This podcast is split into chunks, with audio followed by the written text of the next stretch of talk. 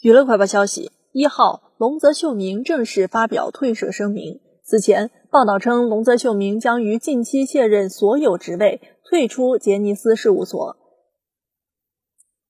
仅知袁快彦接替成为 Jonas Island 的社长。